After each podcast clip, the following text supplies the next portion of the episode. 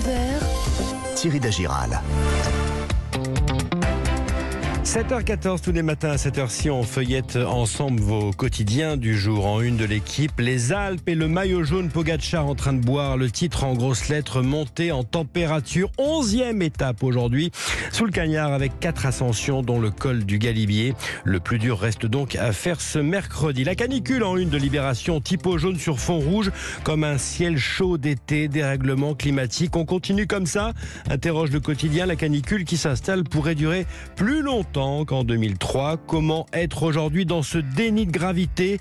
Interview de Christophe Cassou, climatologue et auteur du sixième rapport du GIEC à lire en page 3. Le Figaro a, a choisi, lui, de mettre une immense photo en une ce matin. Photo prise par le télescope James Webb qui a coûté 11 milliards de dollars et qui va révolutionner l'astronomie moderne. Des images exceptionnelles de l'univers qui vont raconter notre passé, notre histoire et l'après-Big Bang. Arrêtons-nous page 2 et 3 de la Croix ce matin. Ils défileront demain sur les Champs-Élysées. Maël a 27 ans. Il est élève officier. Tanguy a 20 ans.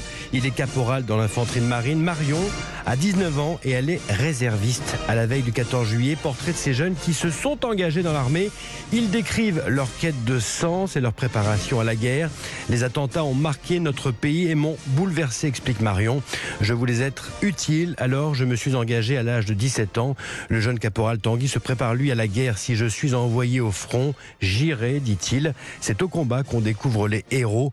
Génération Charlie ou génération Covid, ces jeunes veulent donner du sens à leur existence. Et puis votre carte d'identité bientôt sur les smartphones et l'iPhone. C'était à lire dans le Parisien aujourd'hui en France, ce matin, page 10. Les toutes premières expérimentations ont commencé. Attention, attention, elle ne se substituera pas encore à la version physique, mais un grand bond administratif sera accompli en 2023. Une carte d'identité sécurisée, garantie par l'État. Ce sera donc une copie certifiée. La CNIL a adoubé le projet et des chercheurs en informatique sont en train de trouver toutes les failles de sécurité.